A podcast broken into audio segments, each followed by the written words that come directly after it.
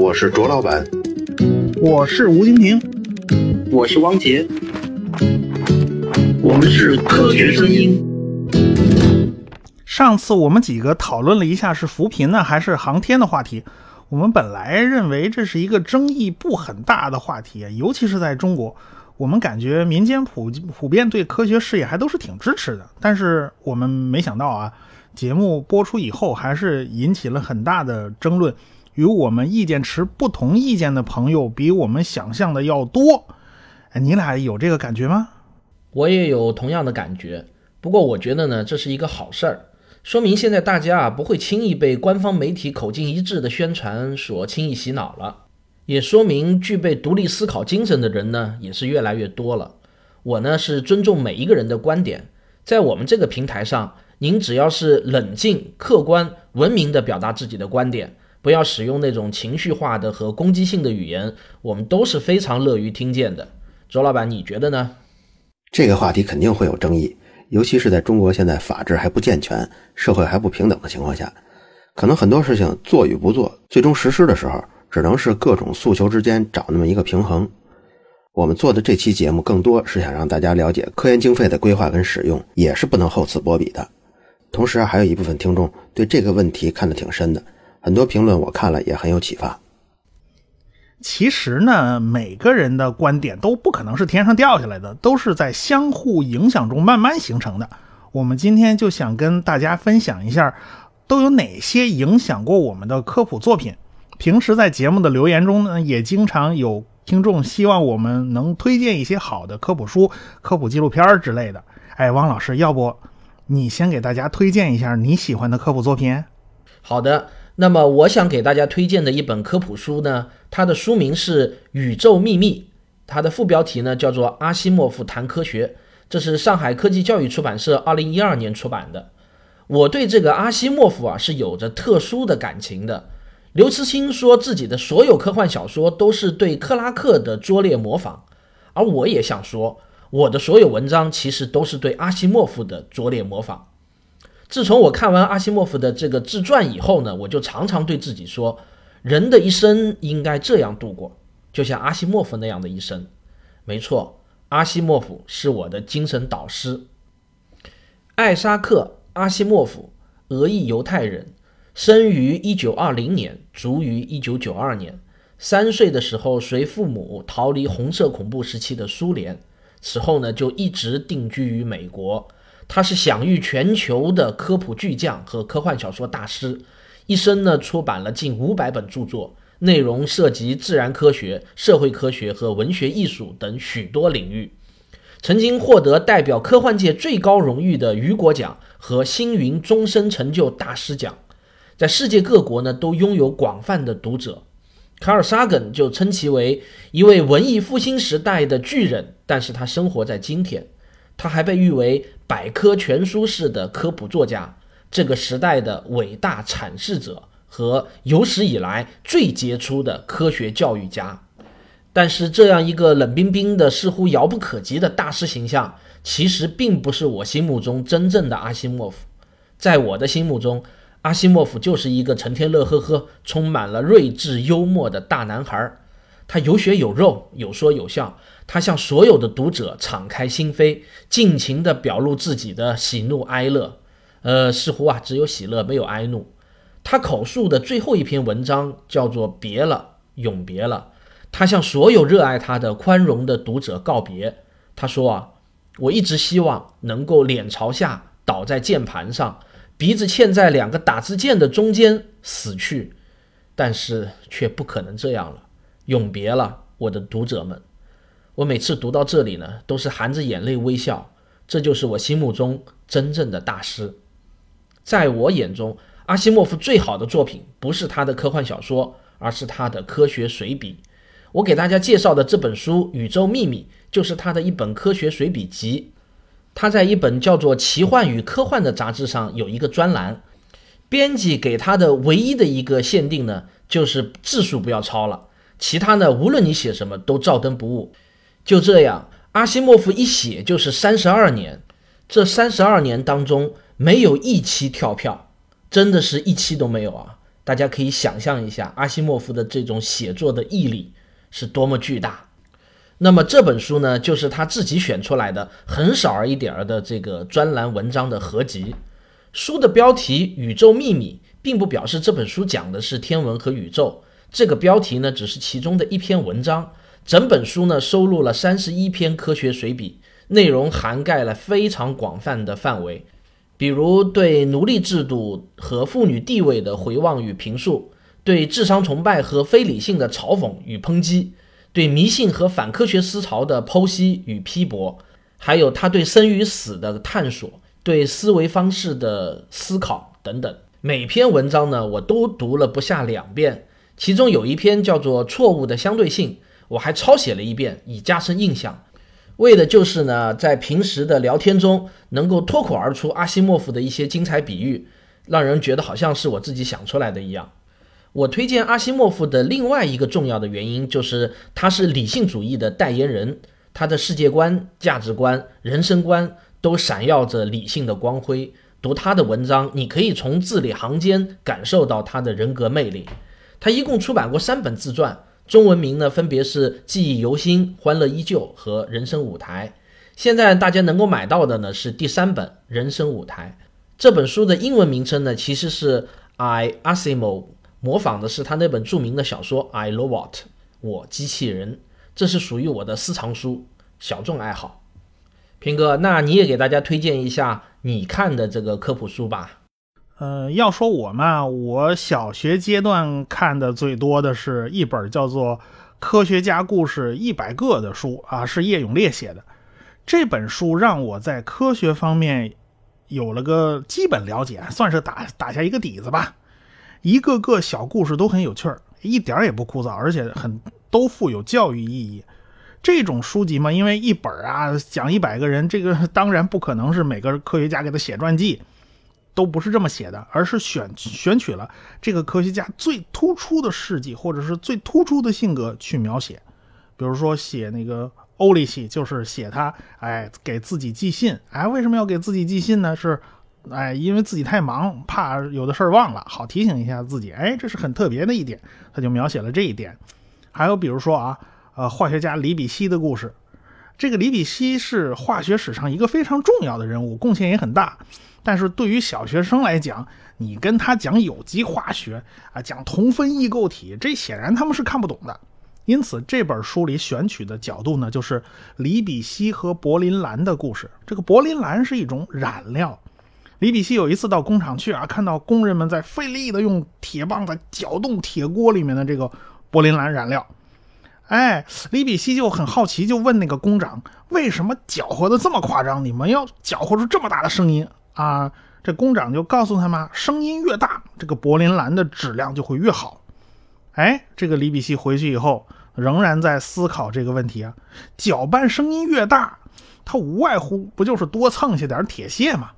那么我们直接往这个柏林蓝染料里面加入铁的成分，不就可以了吗？果然呢，他就沿着这个思路就改进了生产工艺，就大大的提高了柏林蓝的质量，而且工人们劳动强度也大大降低了。这样的故事啊，显然就在启发孩子们去观察呀、去思考啊、去发现呢。哎，对孩子的教育是很有好处的。但是我们作为成年人呢，也。看了以后也是一样会有收获的。一个传统经验就是拿铁棍使劲搅和，这是个老传统了。哎，它是怎么被添加剂代替的？我们进一步思考啊，工匠精神是不是就等于恪守传统？哎，我们这个问题的确是要好好思考思考的。到中学阶段的孩子呢，我推荐一本书，叫做《从一到无穷大》。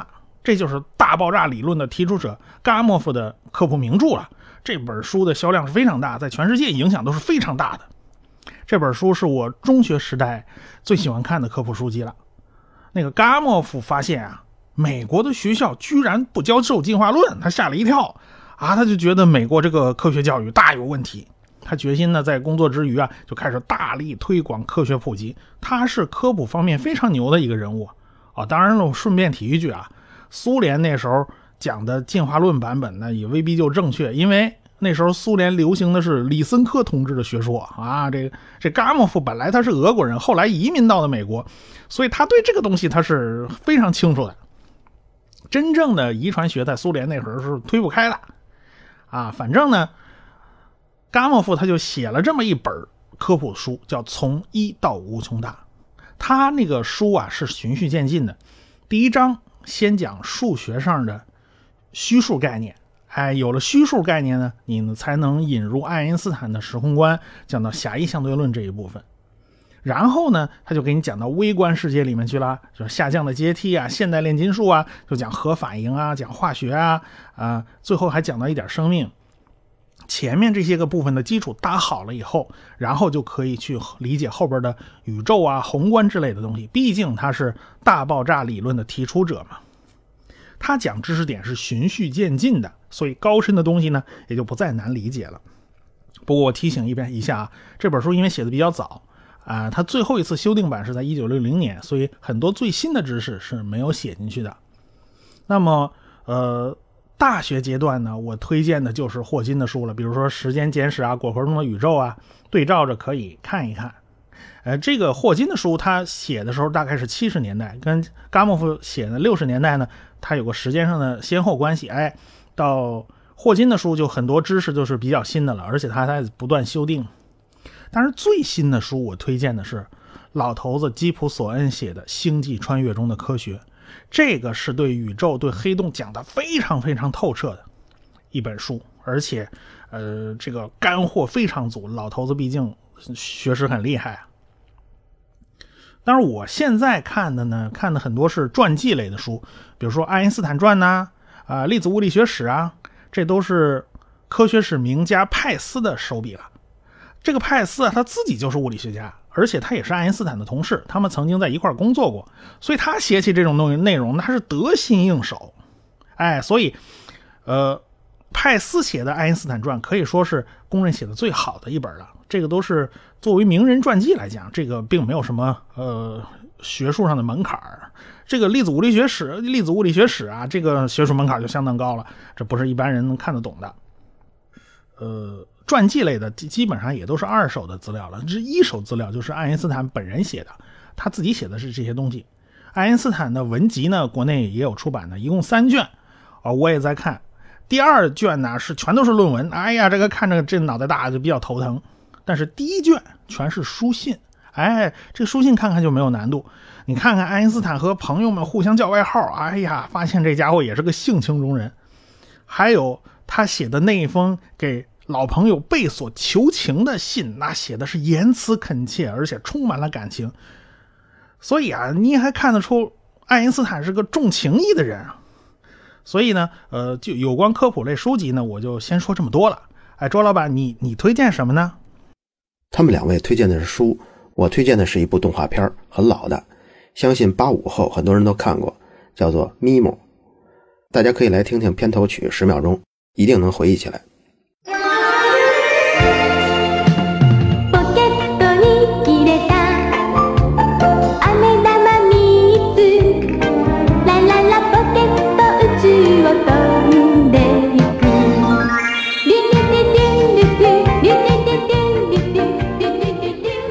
我之所以推荐这个有两个原因，第一个是他对我是最早的科学启蒙。咪姆在中央台播出的时候，正赶上我那会儿正在学习认字儿呢，就是从没上小学到小学一年级。我印象中咪姆播了很久很久，至少有一年多的时间。每天晚上六点半开始，等整部动画片都播完了，我这字儿也认得差不多了，可以开始自己看书了。很可能就是因为这部长篇动画片，导致我到了可以自己看书的时候。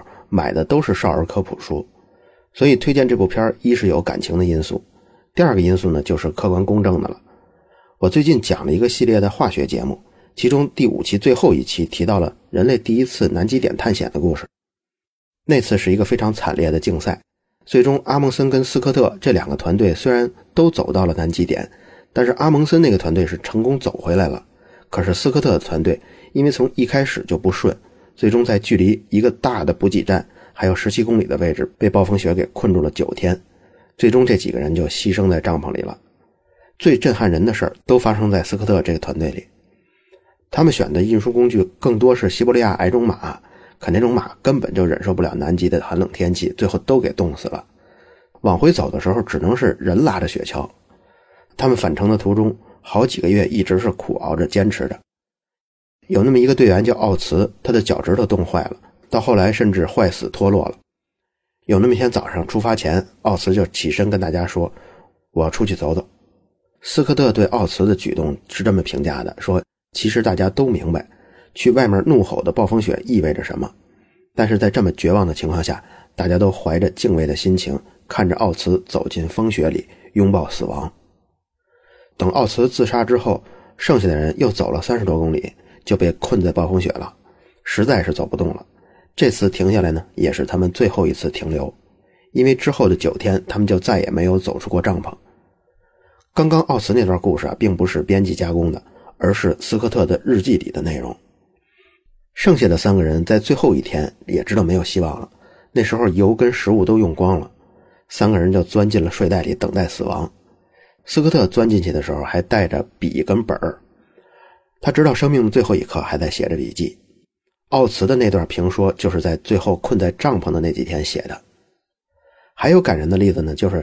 他们牺牲后的八个月，也就是转过年来的夏天，其他的搜救队才能进去，竟然还找到了斯科特的帐篷，在那里头有三个人完整的尸体，还有一袋子十六公斤沉的南极各种岩石标本。你看，他们到了生命的最后关头，这么沉的一袋子石头都没扔。我做这期节目的时候，关于南极点探险也查了不少细节，这一查就让我想起咪姆来了。我心说，要不就看看吧，把这个接近三十年前动画片看看。当我重新看到《咪姆》这第十七集的时候，我就惊讶地发现，这部动画片中很多镜头是对着史料的照片画出来的。那些带中文字幕的咪姆，从知识细节上看呀，也都处理得非常准确，一点错都挑不出来。我当年还是孩子的时候，可能还看不出这部动画片好在哪儿，现在体会特别深刻。你想，那是一九八三年在日本开播的，后来在中国开播，也就是八十年代初做的。在那个年代查资料不那么方便，不像现在似的，互联网上一搜都有了。而且它还仅仅是为动画片辅助的资料都这么严谨，所以当时这一百多集的动画片真的是下了非常大的功夫。可惜呢，现在能够找到的都是日文版，偶尔几集有带中文字幕的。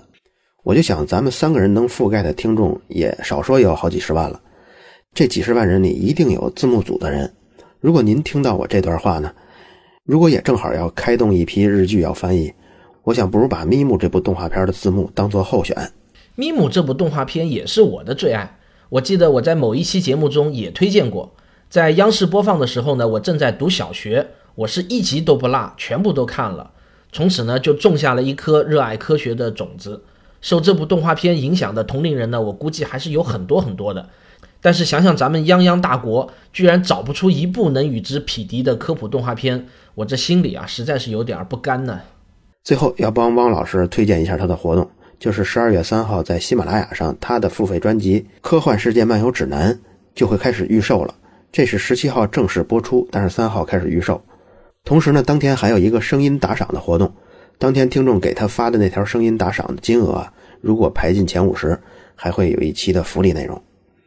因为我一直全力做自己的付费内容，我自己呢也给自己付费内容做过广告。第二季从五月底开播到现在，已经有一百二十期的内容了。到现在已经播完了第二季的百分之五十五的总内容了。这总时长我一算呀，刚刚超过了第一季的全部内容。涉及到好几个系列，每个系列都有四到五集。比如说微生物跟人体、癌症系列的、化学元素系列的、非线性复杂系统的、概率分布的。现在正在播出的是城市水系统系列的，之后还筹备2005年到2016年科学类诺贝尔奖解读的系列，欢迎大家订阅。讲到汪老师的科幻世界漫游指南啊，呃，最开始是喜马拉雅上小编找到我私聊啊，问我想不想搞一档付费的讲科幻的节目。我对科幻作品说实话，嗯，不是很熟悉，甚甚至看的都很少很少。但是我知道啊。汪杰对这个非常擅长，他以前就经常给我们讲啊那些个著名的科幻作品是怎么回事儿哎，我就告诉喜马拉雅的小编去找他，然后我就把他给拱出去了。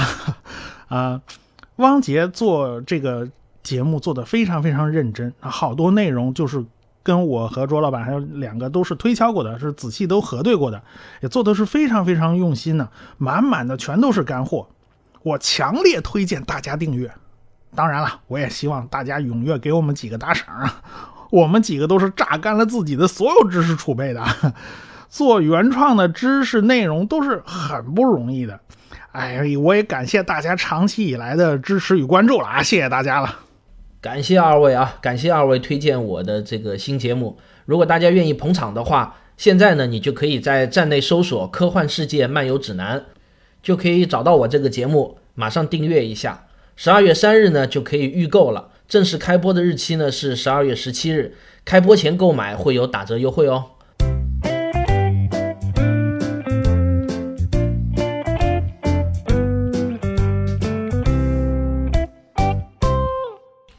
各位听众不要走开啊，我们今天这期呢还没有完，最后呢还有一个非常重要的通知，科学声音的这个专辑从这期开始就不仅仅只是我们三个人的声音了。我们还欢迎大家的声音，尤其是那些有观点碰撞和思想交锋的声音，我们特别欢迎。今天呢，我就给大家听一位与我们持不同意见的听友的观点。大家好，我叫田娃娃同学，我是一只在法国的留学狗，就读专业是机电一体化，简单点说就是机器人专业。我们今天要讨论的问题就是，我们对待科学的态度究竟科学吗？其实这是一个很复杂的问题啊，因为我们自身对科学这一个概念的定义和我们所谓的理解的科学的本身呢，都是模糊的。新华字典里对科学的定义啊，是反映自然社会思维等客观规则的分科知识体系。这个说法呢，其实还是很笼统的。而在维基百科里面，中文版对科学的理解，则是经过实验的方法对现象（括号这里原指自然现象，现在泛指包括社会现象等等现象）进行归纳总结的学科。虽然这两种说法大体不同，可是两种解释都有一个重点，就是对规则的归纳。而在维基英文版的解释是一套对宇宙万物可测试的解释与预测，而在法文版里的解释则是通过物体的特性和通过客观与可验证性观察，严谨的总结得到对宇宙的一套认知与研究。所以啊，这里面的科学可能是更加注重可验证性的。虽然多个版本略有不同啊，重叠的部分主要就是科学是一套规则，而中文版本里呢，可能更加强调总结归纳，外文版本则是通过更广义的可验证性囊括了猜想在里面。总结各方面来讲啊，科学就是一套可验证的假设和规则。但是第一个问题就是什么叫可验证性？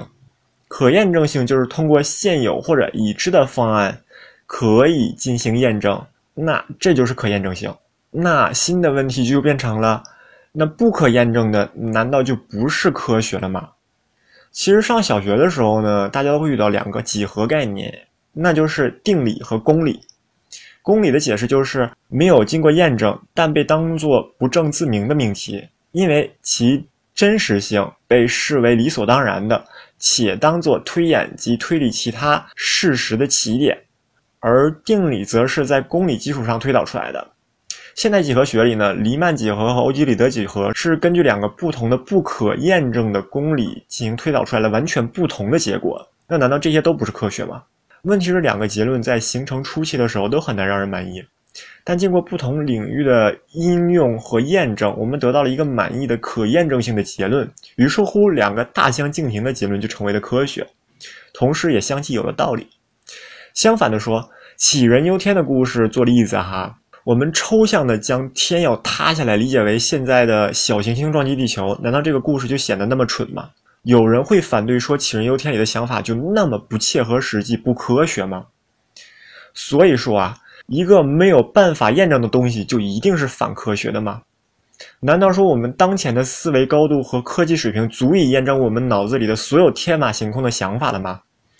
那这个时候就有人说：“好吧，那我们在科学前面打一个时间标记，好比说‘杞人忧天’里不可验证的假设，天要塌下来是不科学的前提是。”在战国时期它是不科学的，而在现在是科学的。那我想请问，既然科学是相对时间的，那岂不是不科学也是相对于时间而改变的吗？其实啊，我在看量子力学公开课的时候，老师提到一个很很搞笑的问题，那就是原子它高兴吗？当这一类问题提出来的时候，我们当时给出来的结论就是这一类问题很蠢。可它真的就不可以被验证吗？如果说在一百年后我们有了新的定义、新的手段进行检测这些问题的时候，那那个时候再回头看我们现在认为很蠢的问题，难道真的就有那么蠢吗？于是我们就来到今天的重点哈，那些成天喊着说要废除中医的人，你们是怎么确定你们现有的科学观就一定科学的给出了中医那些不科学的假设呢？所以说，请不要随随便便的在科学前面扣帽子，因为科学本身的定义就是没有完全经过科学可验证性的方法进行验证的。你又怎么能说科学里面的东西到底科学不科学呢？还有一些自以为是的人在讲科学共同体的这件事情。时间不多了，我在这里不能多讲。有兴趣的同学呢，可以在我的声音下面进行留言，我们接着掰。总结性的讲啊，科学对我个人而言，就是人类发展至今所留下并传承下来的一切习惯、意识、规则、认知以及知识，这些其实都是科学。这是一套自然选择中不断发枝散叶的理论，其中有对的也有错的，但是要怀揣着一个过日子的心，对未知不断进行发起挑战，这才是对科学最科学的态度。好，我们感谢这位甜甜花同学的观点。那么，如果你们也想参与我们的讨论，可以把你们的观点录制成 MP3，发送到科学声音的官方邮箱，是科学声音的拼音 at 幺六三点 com。我再说一遍啊，是科学声音 at 幺六三点 com，我们会选择精彩的发言，在下期节目中播放出来，让我们的听众也能听到您的声音。呃，但是我要特别提醒大家注意，有两点非常重要：第一，您在发言之前，请先表明您的身份；第二，发言的时间不要超过五分钟。如果达不到上述两点的要求呢，请恕我们不能采纳。好，最后欢迎大家踊跃投稿，我们期待您的精彩观点。我们下期节目再见。